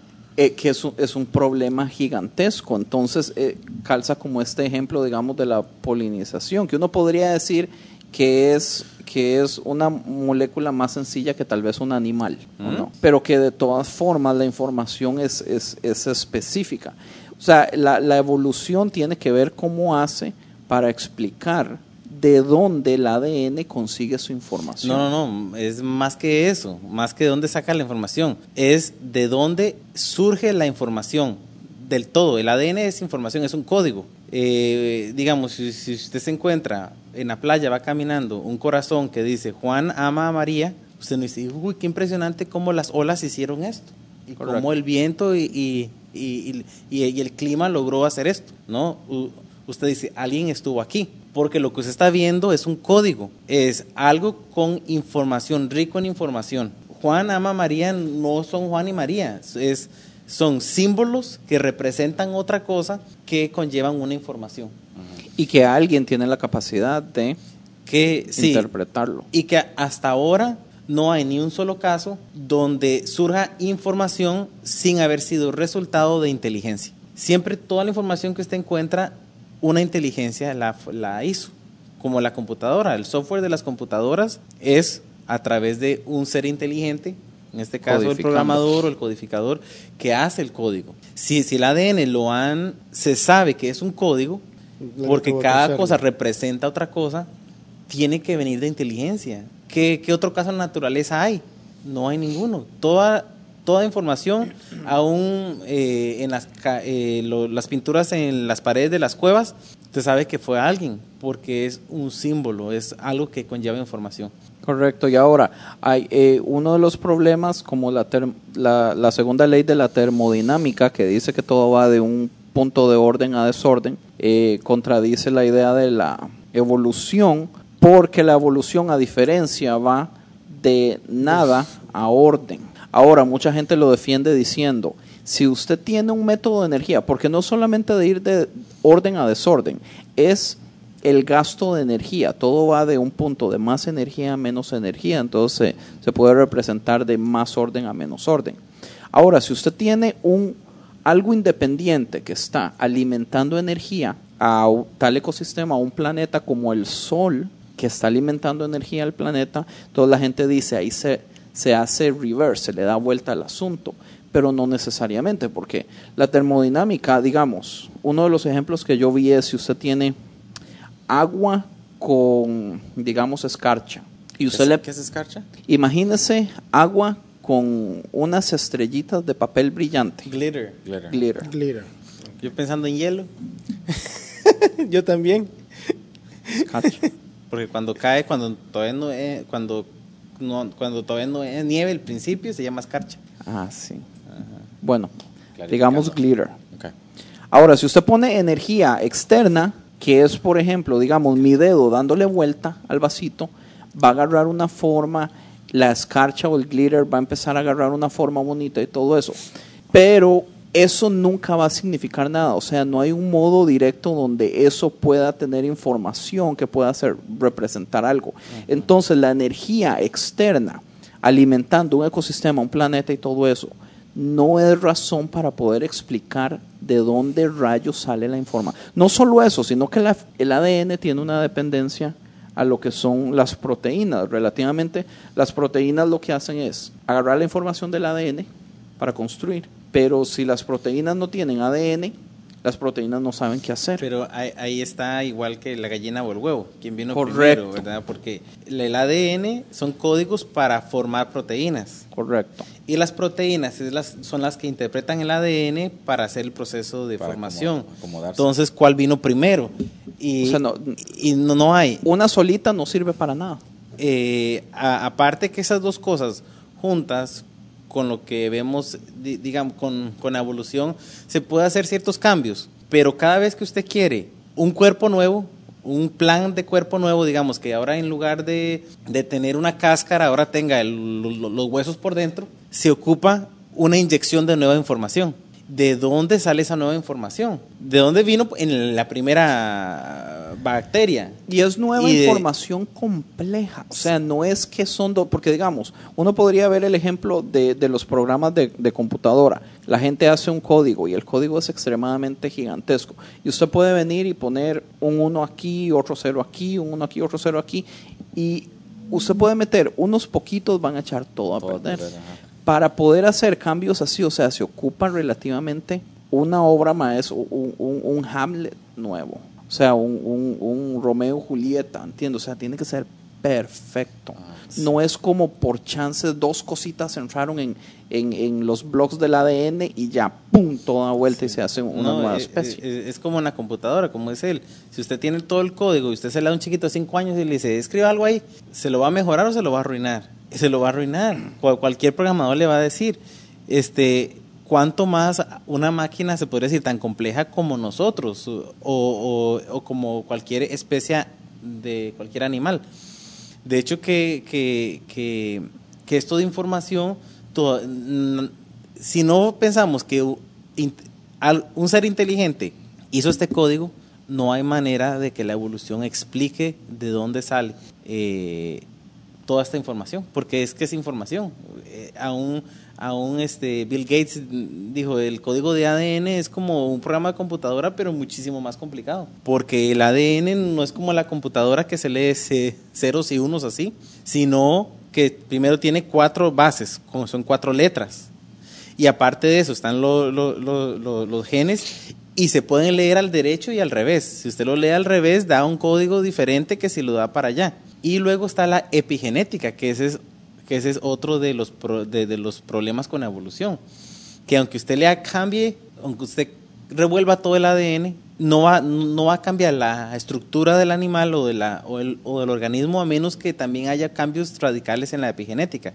Que la epigenética es información genética que no está en el ADN, sino que son, son informaciones que resultan de la, de la forma tridimensional que agarra el ADN. Y esa información da otro tipo de información, o información genética que está en las membranas de las células de, de- ¿verdad? Que, que no está en ADN, está en proteínas, está en, en otras sustancias. Imagínense información genética en, en sales y azúcares. ¿Quién se le va a ocurrir en algo semejante, tan genio, y que se haga todo al azar? Eh, Dios mío, se ocupa, se ocupa mucho más fe para, para ser ateo que para ser cristiano. Pues son como claves tras claves, ¿verdad? Correcto. O sea, una Son- cosa no se puede mover a través de que una... No se puede mover sin la otra. Ajá. me da mucha gracia. No sé si, si han visto, un- hay, había una serie en la televisión ahora, en Netflix, imagino que, eh, que se llama Cosmos. Sí. Uh, sí, está bien. A mí me encantó. Sí, solamente que me da mucha gracia, porque bueno, los efectos son buenísimos y todo. Sí. pero lo- los saltos en suposiciones que me dan tantísima gracia. Di- digamos, dice, y, y estas primeras bacterias pas- pasaron esto. Digamos, dice, y eh, ellas este, estaban eh, en el mar ahí, no sé qué, y luego desarrollaron la capacidad de ser, de ser un poquito sensibles a la luz. Entonces se bajaban cuando ve- venía la luz porque toda la, eh, la radiación ultravioleta la dañaba y en la noche volvían a subir la superficie para lo que tenían que hacer. Y luego de ahí empiezan a ver a toda la... Y, y de ahí se fueron desarrollando estas células más cerquita y fueron más sensibles a la luz cada vez y después se desarrolló el lente. Yo, ¿cómo después? ¿Cómo? ¿Cómo que después se desarrolló, se desarrolló el lente? ¿Dónde está ese brincototote, verdad? Sí, pero lo hacen así como suposición. Luego otra cosa que me llama mucho la atención es que en el título, eh, cuando se habla de la de descripción del programa, ponen el universo con mayúscula. Cada vez que dice el universo está con mayúscula. Y yo, mira, este, no quieren reconocer a Dios, pero necesitan un Dios. Y han escogido que el universo sea ese Dios que crea todas las cosas. Y ahora lo ponen en mayúscula.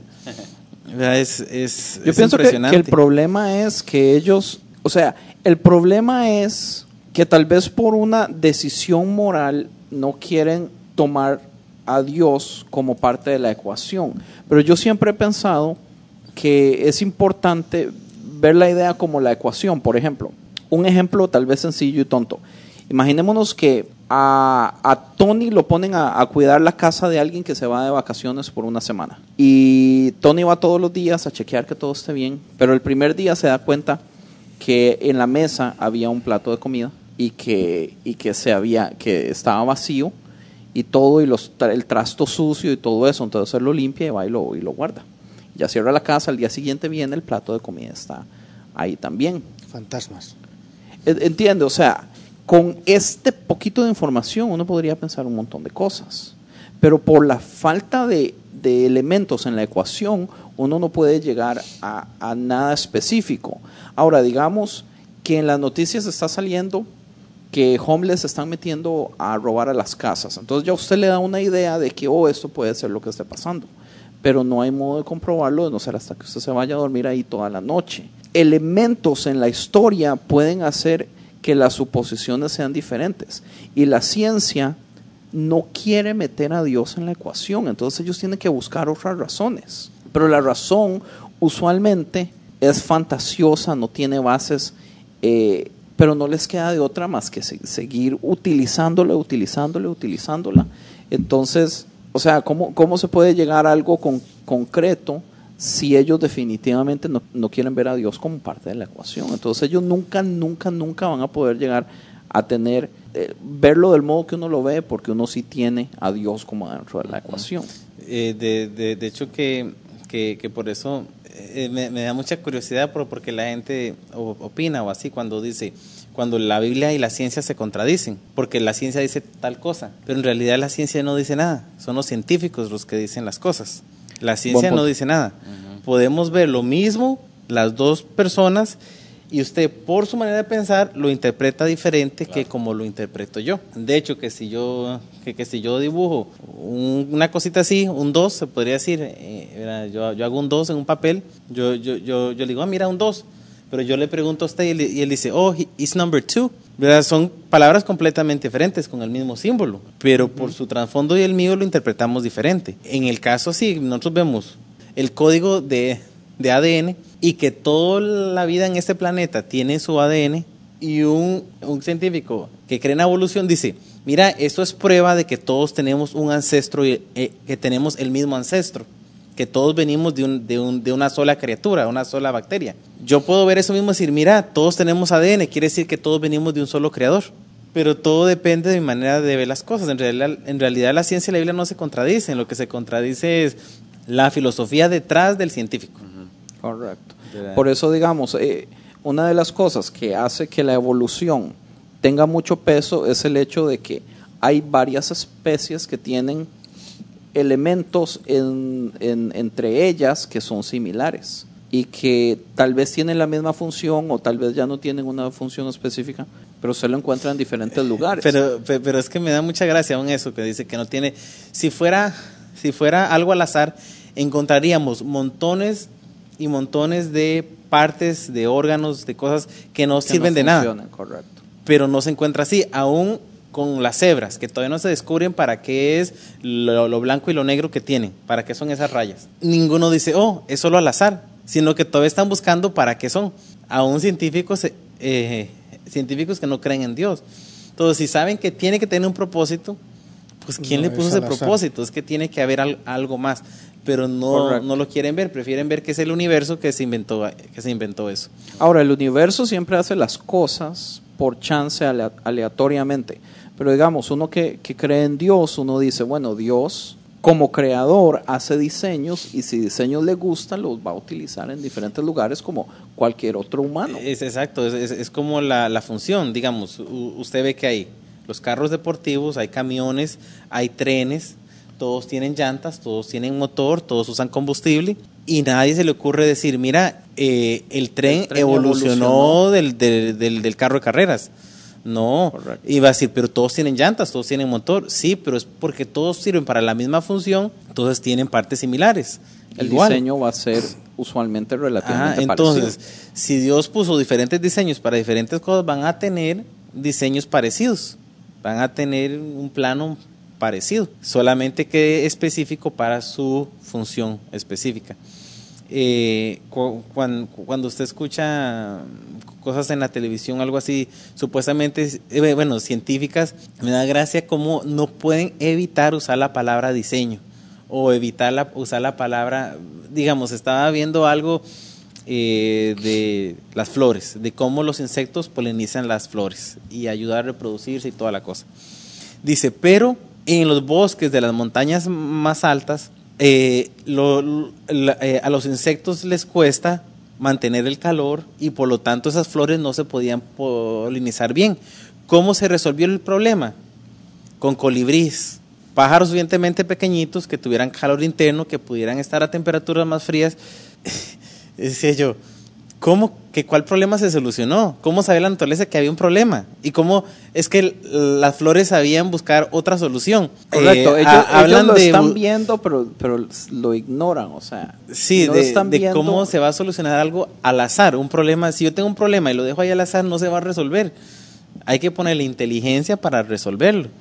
Eso el supuesto problema.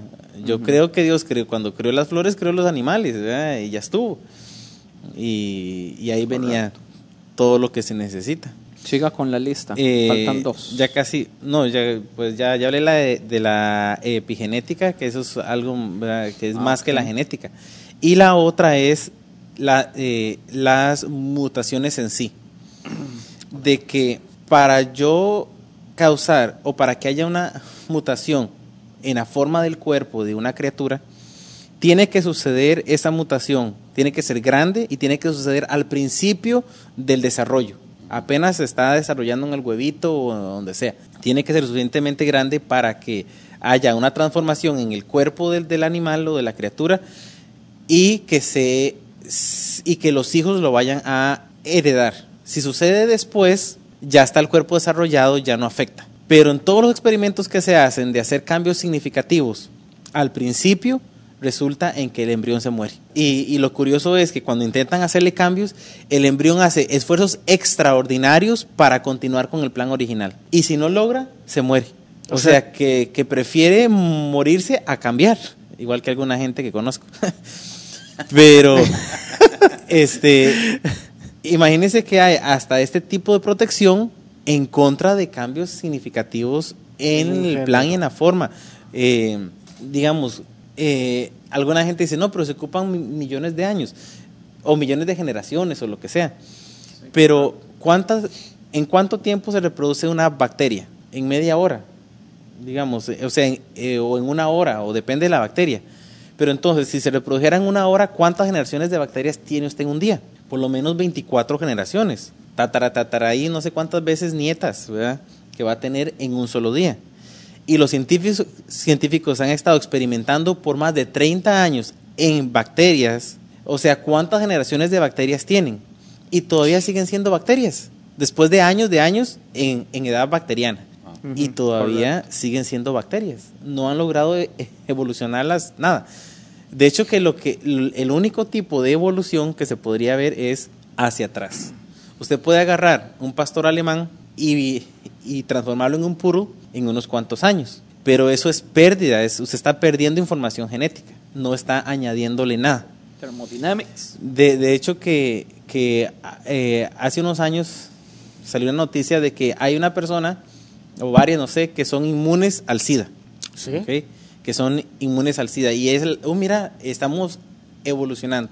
¿Por qué es inmune al SIDA? Porque la célula de ellos no tiene en la membrana el lugar donde el- la célula del SIDA se Sí, pega, ajá. sino que perdió esa, Esa información. esa información y logró algo bueno, pero de todas maneras fue una pérdida. Fue como para atrás. Que es vacilón que los científicos aceptan que hay mutaciones que son beneficiosas también. Sí, Que usualmente uno pensaría que son. pero Déjame- no hay quiero- ganancia de información eso- nunca. Eh, es- va, va para atrás. Eso quiero que me quede claro eso de la mutación. O sea que para que haya una mutación real, tiene que ser al principio, por decir así. no, de la real siempre hay. Entonces, Eh, mutaciones son cambios, ¿verdad? Digamos, alguien con síndrome de Down es una mutación en el embarazo, ¿verdad? Ustedes han visto en las O sea, lo que, noticias lo que se refiere es que, No, estaba un- hablando lo que él estaba diciendo. que tenga. Porque para que haya una mutación Una es lo que mutación dijo. beneficiosa. que Oh, estás hablando de mutación de me- mutación beneficiosa. Sí, porque en realidad la mayoría, mayoría de 99% de las mutaciones son malas. negativas en y realidad. matan al embrión. No, entonces no, no entendí. Pregunta. Sí, eso quiero hacer. Porque lo que explicaste fue que para que haya una mutación tiene que ser desde el principio. Ah, bueno, un- no, que haya una mutación suficientemente grande para cambiar la forma del cuerpo de ese organismo. O para cambiarlo por completo sería. Sí, digamos, de agarrar una mosca y transformarla en cucaracha. Ah, ok. ¿Ok? Que es. Ah, eso, eso es lo que yo no entendí. Entonces, tiene que ser una mutación suficientemente grande para, que haya un cambio tan radical. Y tiene que ser muy al principio, antes de que el cuerpo esté formado, para que se, se pase a la siguiente generación. Pero siempre que haya un cambio tan grande al principio, el embrión se muere. Claro. Y si hay una mutación que sucede después, no es tan radical y no se No se pasa, a la siguiente, generación.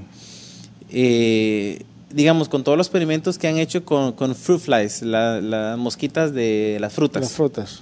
Al, al final de todo lo que el experimento se obtienen, terminan con tres tipos de moscas. Moscas normales, moscas deformes y moscas muertas. Pero siguen siendo moscas. No, no hay ninguna que ahora sea hormiga, no hay ninguna que ahora sea algo más. Entonces, y lo que estaban explicando es que, por ejemplo, los niños o las personas con síndrome de Down son mutaciones, porque Sí. vieron cambios este, en su información de ADN al principio. ¿Qué otro tipo de mutaciones hay que se ven así, por decir algo, que se ven a diario? di- digamos, este, la gente que, eh, digamos, como decíamos, la gente albina, que no tiene ningún ¿Eso es mutación color también? en la piel, es una mutación. Pero, Pero todas las también es, una, también es una pérdida.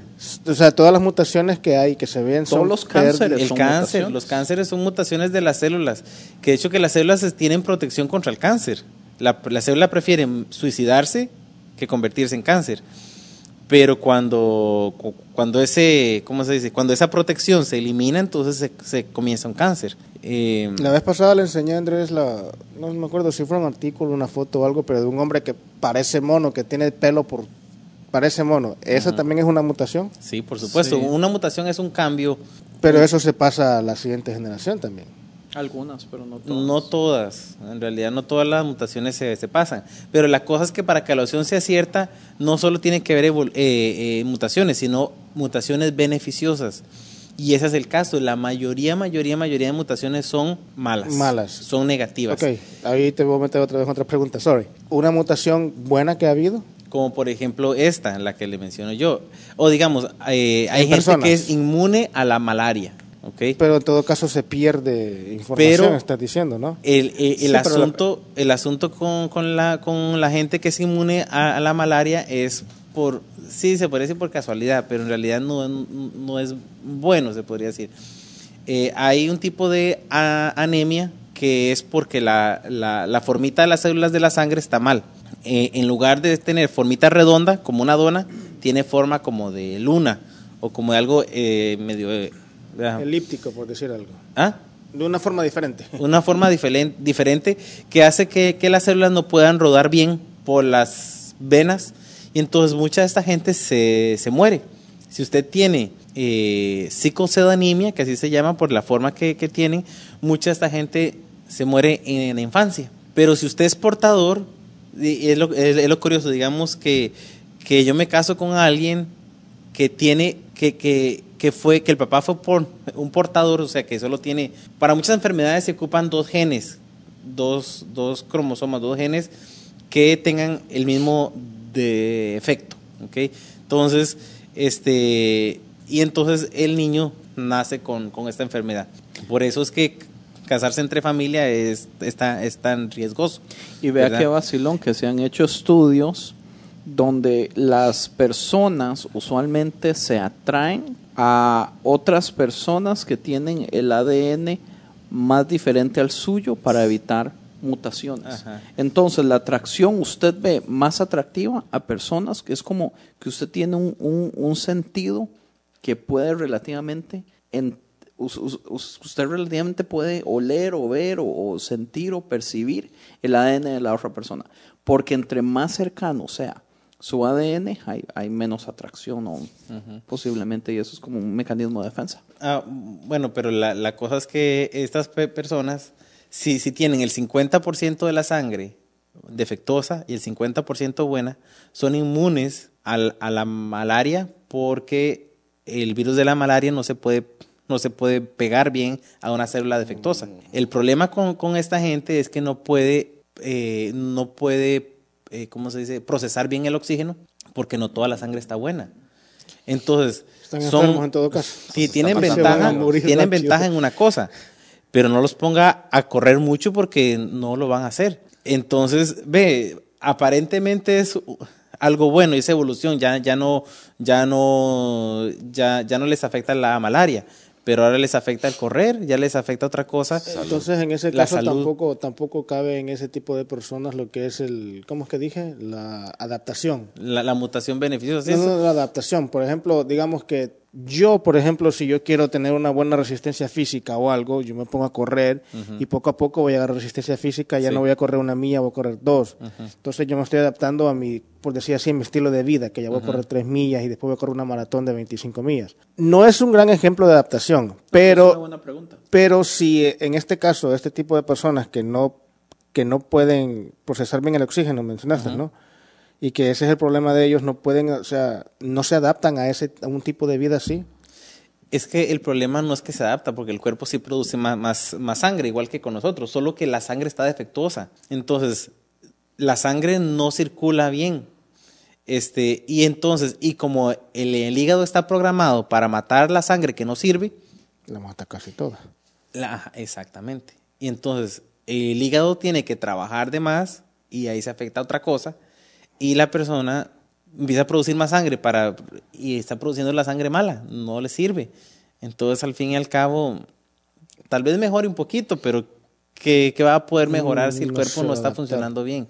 Y, esto, esto es increíble porque uno podría agarrarlo al, al punto básico, digamos, de, de, la evolución en donde, donde se le da una idea de que son cosas sencillas, pero es extremadamente complicado. O sea, el cuerpo humano es extremadamente complicado. O sea, todas las cosas tienen que funcionar de un modo increíble. Es más, para irnos a lo sencillo, la bacteria E. coli tiene, yo lo tengo aquí, tiene de 4 a 5 mil tipos de proteínas diferentes, que todas tienen que trabajar entre ellas para hacer que la bacteria funcione una sola bacteria.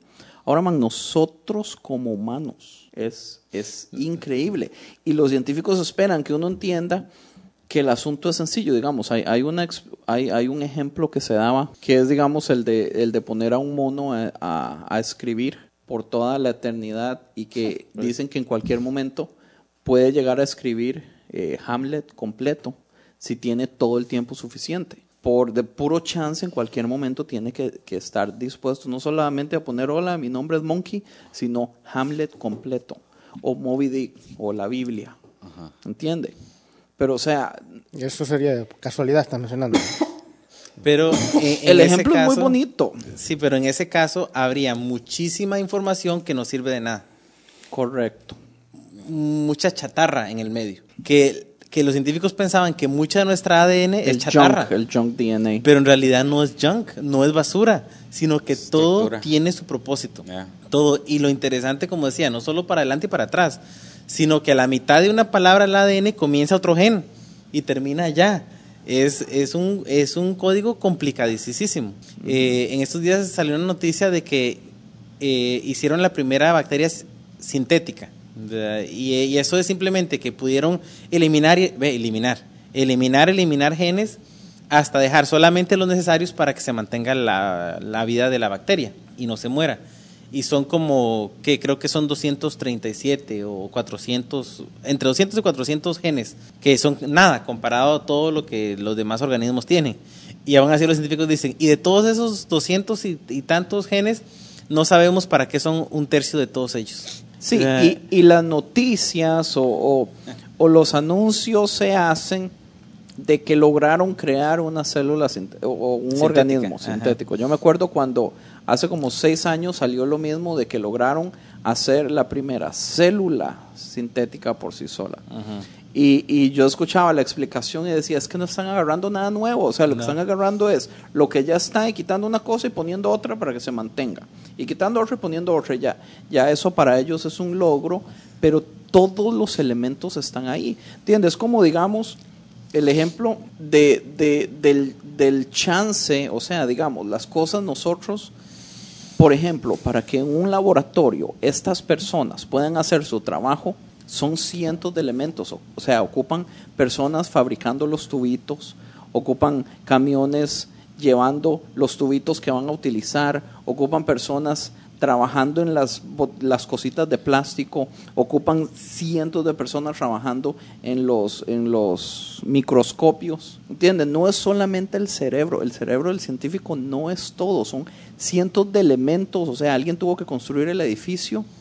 La gente no ve eso y relativamente la vida es así, man. La vida eh, es así de complicada. Escuchaba yo a alguien que decía, a estos científicos habría que, que están experimentando con crear vida en, la- en el laboratorio, deberían ponerse espejos para que vean que la inteligencia es la que está creando algo nuevo. Correcto. Siempre es inteligencia creando algo nuevo, no hay nada al azar. En realidad no hay al azar. Crea- creación de información nueva. Degradación sí. Usted deja un libro ahí, eh, eh, es más, lo que dice que del sol, ¿verdad? De, de que es, es nueva energía. Todo lo que usted deja al sol se degrada Sí. el techo del carro, eh, el techo de la casa, y cambiarlo cada cierto tiempo. Usted mismo se pone al sol y ve lo que le pasa. ¿va? No, en realidad sí hay evidencia de degradación, no de evolución. Qué bonito, man. Al menos de que sea un carro antiguo de Chevy. Vale más después de que están más viejitos. Ah, pero porque ya se le ha reparado y que alguien inteligente le hizo las reparaciones. Ay, Si se dejó al sol, entonces creo que que, ya terminamos, ¿ah? Entonces, Creo ¿qué? que sí. ¿Evolución o creación? creación. Creación mil veces. Creación. Eso no hay evolución. Es más, hay adaptación, microevolución, pero macroevolución, donde se cambia de una criatura a otra, no, Todavía no hay. existe. ¿Tú crees que podríamos llegar a un punto donde sí la humanidad va a poder realmente hacerlo? ¿Qué? ¿Hacer qué? O sea, la tecnología está avanzando de cierta manera donde podríamos realmente es lo que, pasa es que sepa que una ahorita similitud hacia lo que los humanos no están creando No, yo sé, absolutamente nada nuevo. really put it together. Hasta los Es que- 3D printers, ¿entiende? Lo que están haciendo es rearrangement, están reacomodando las cosas. Sí, y es que la cosa es, si ellos logran hacer algo es agarrar vida y ponerse algo más, o agarrar, algo, ag- agarrar algo, agarrar algo que ya, que ya, que ya que está, ya que ya está hecho, así como me hecho. acuerdo, me acuerdo una vez que me contó una tía mía, un algo así similar a esto, y que se puso un hombre, el hombre más inteligente del mundo a hablar con Dios, y le dijo, hey, este, yo puedo hacer las cosas que tú haces también, o sea, no, no, no es nada complicado para mí hacerlo. Ok, le dijo Dios, te voy a poner algo fácil, haceme agua. Oh, fácil. Y empezó a agarrar dos moléculas de H2, dos moléculas de, de hidrógeno y una de oxígeno. No, no, no, pero no estés usando mis, mis ingredientes. Agarra tus propios ingredientes. Entonces, eso es lo que están diciendo ahorita. O sea, lo que se está creando, lo que está haciendo es algo que ya está. Sí, pero, pero- sí, pero aún digamos, con, con la vida, ¿qué es la vida? Sa- Saben cuándo está y cuándo no está. Pero, eh, pero ni siquiera puede, digamos, alguien que se acaba, acaba de, de morir, alguien que tiene todos los órganos vivos, todo, todo en su lugar, y no le pueden volver a dar vida, porque la vida, en- eh, ¿qué es? ¿Verdad? Saben cuando algo está vivo, pero ni siquiera pueden hacer eso, ¿cómo van a poder crear vida? No, no se puede, tiene que, que venir de, de un ser supremo, ¿verdad? tiene, tiene que ser así. Sin tomar en cuenta el otro montón de cosas que existen que los naturalistas no pueden explicar, como la conciencia, como las matemáticas, como la moralidad. O sea, son cosas que son reales, cosas que nadie va a negar. Los pensamientos que existen y, y cómo los comprueba usted científicamente. Sí, porque se puede ver a qué parte del cerebro está usando, se puede ver, se puede ver el efecto que tiene en el cerebro un pensamiento, pero no el pensamiento en sí. Este, y hay, ¿cómo se llama? Y, y en, y en ese, en, en esos casos, ah, bueno, eso es una prueba de que algo inmaterial sí existe, Correcto. sí existe un pensamiento. Aunque nadie lo ve, nadie lo siente, no hay pruebas, más que el efecto que, que- que tiene en el cerebro. Pero ¿cómo sabe usted que el cerebro lo está produciendo y no que el pensamiento está afectando el cerebro? Eh, como- como, eh, y luego, eh, si algo tan simple como un pensamiento, que es algo inmaterial, sabemos que existe, ¿cómo no va a, no va a existir un mundo inmaterial? Porque si, si el mundo inmaterial, si no existe nada inmaterial, entonces ¿para qué ni discutir con respecto a la evolución o cualquier otra cosa? Porque lo que yo estoy haciendo es simplemente una reacción química en mi cerebro y solamente lo que estoy haciendo es, una, es reaccionando, no estoy ni razonando, porque no, no existiría la razón en un mundo completamente materialista. Se necesita algo inmaterial para aún poder razonar. That's crazy. Interesante. Hardcore. Entonces, ¿qué? ¿No venimos del, del mono? ¿O ya no vienen del mono tú? ¿Eh? Que esa es otra cosa que la gente todavía no entiende bien. Voy a defender a Darwin. Él nunca dijo que nosotros venimos del mono. Él dijo que los monos y los humanos tienen un descendiente en común. Igual, otra cosa, Nar- Ah, un- Darwin un ancestro. Un ancestro, perdón. Y Darwin nunca dijo tampoco que, él, que eso hasta la fecha se discute, que la evolución es una razón de cómo explicar la vida en el mundo. O sea, eh, eso es otro tema completamente aparte.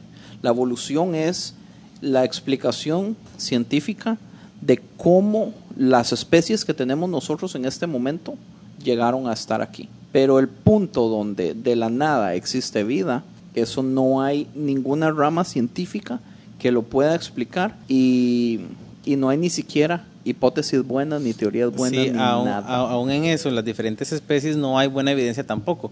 Porque, co- co- como decía, primero que falta, en el récord de, de los fósiles no hay. Y luego, que los que faltan, este, lo- los, fósiles que, que- que- que faltan muy convenientemente son, lo- son los intermedios. Correcto. Eh, eh, está el fósil de la cucaracha completa, está el fósil de la lombriz completa, pero no hay una cucalimbriz, ¿verdad? No hay, eh, sino que está todo el todo el, el organismo completo. En, en el árbol de la vida que mencionan ellos, ni siquiera un- son un árbol, son como un montón de palitos, porque desde, la- desde que empezó están completos. Correcto. Y la única explicación lógica que yo veo es que un ser supremo e inteligente, inmaterial, fuera de este mundo, lo hizo. Tomar en cuenta también que la explosión cámbrica no fue la única explosión de vida que, que hubo.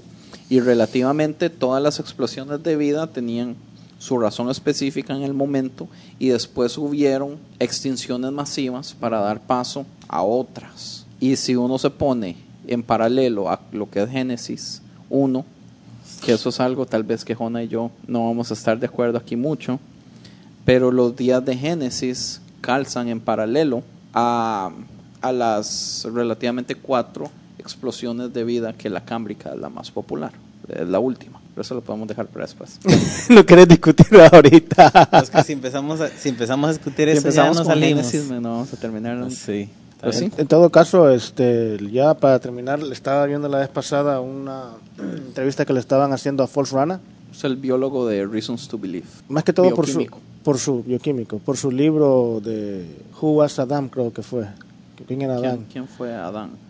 este eh, que estudios científicos habían descubierto que am, si tú te ibas con, el, con cada hombre de, de- a estudiar el ADN y ver los ancestros antepasados y todo todo todo dirigía a una sola persona. No iba dirigido a ver si apareció ahí de un mono o de, o de un pez que es otra teoría que hay también. Este vemos que todo salió de ahí aún científicamente comprobado y eso lo dijo él así que no estoy diciéndolo yo ni nada por el estilo Sí, claro, todos nosotros tenemos un solo ancestro, pero humano. exacto. Todos venimos de, de Adán y Eva. Pero, y de hecho que me da curiosidad porque muy- algunos científicos dicen que van, a cre- van, van a decir que todos los humanos que existimos vienen de Noé y de Eva y la esposa. Y, y, pues sí, o- para mí es más fácil creer eso que creer que todas las criaturas del mundo vienen de un pedazo de roca, que de alguna manera cobró vida. Se ocupa mucho más fe para ser ateo que para ser cristiano. es cierto Eh, acuérdense que pueden visitarnos en la página de internet concienciamedia.com y ya di, así quedamos. ¿Quiere decir algo más para terminar? Jona. No, mm, nada más así en, en general que eh, escuchaba a alguien que decía, un poco de ciencia nos aleja de Dios, mucha ciencia nos regresa a Dios. Y- Palabra de Dios.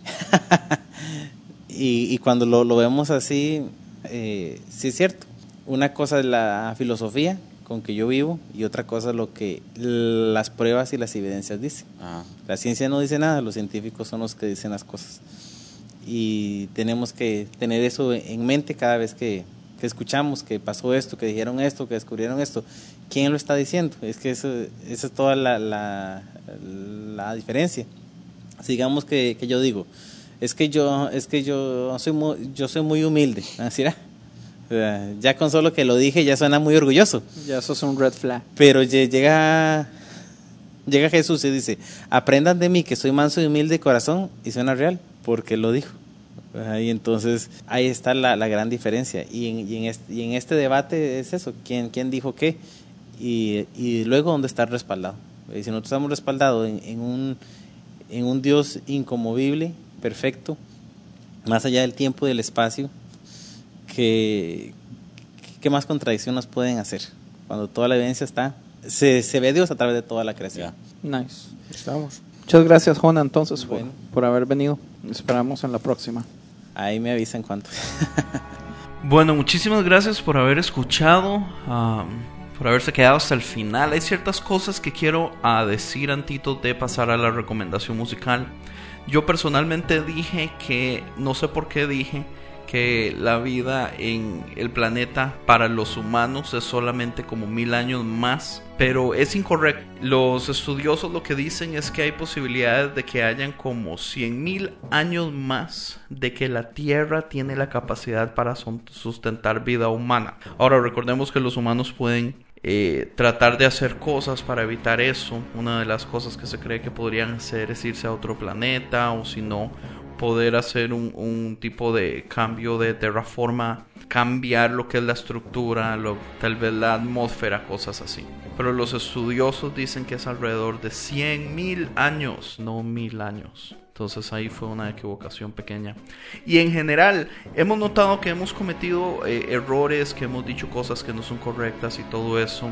Les agradeceríamos si nos escriben y nos dicen como...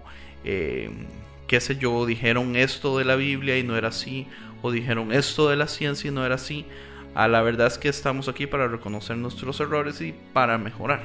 Entonces, si encuentran algún error o algo en lo que nos hayamos equivocado, díganos. Yo no me enojo.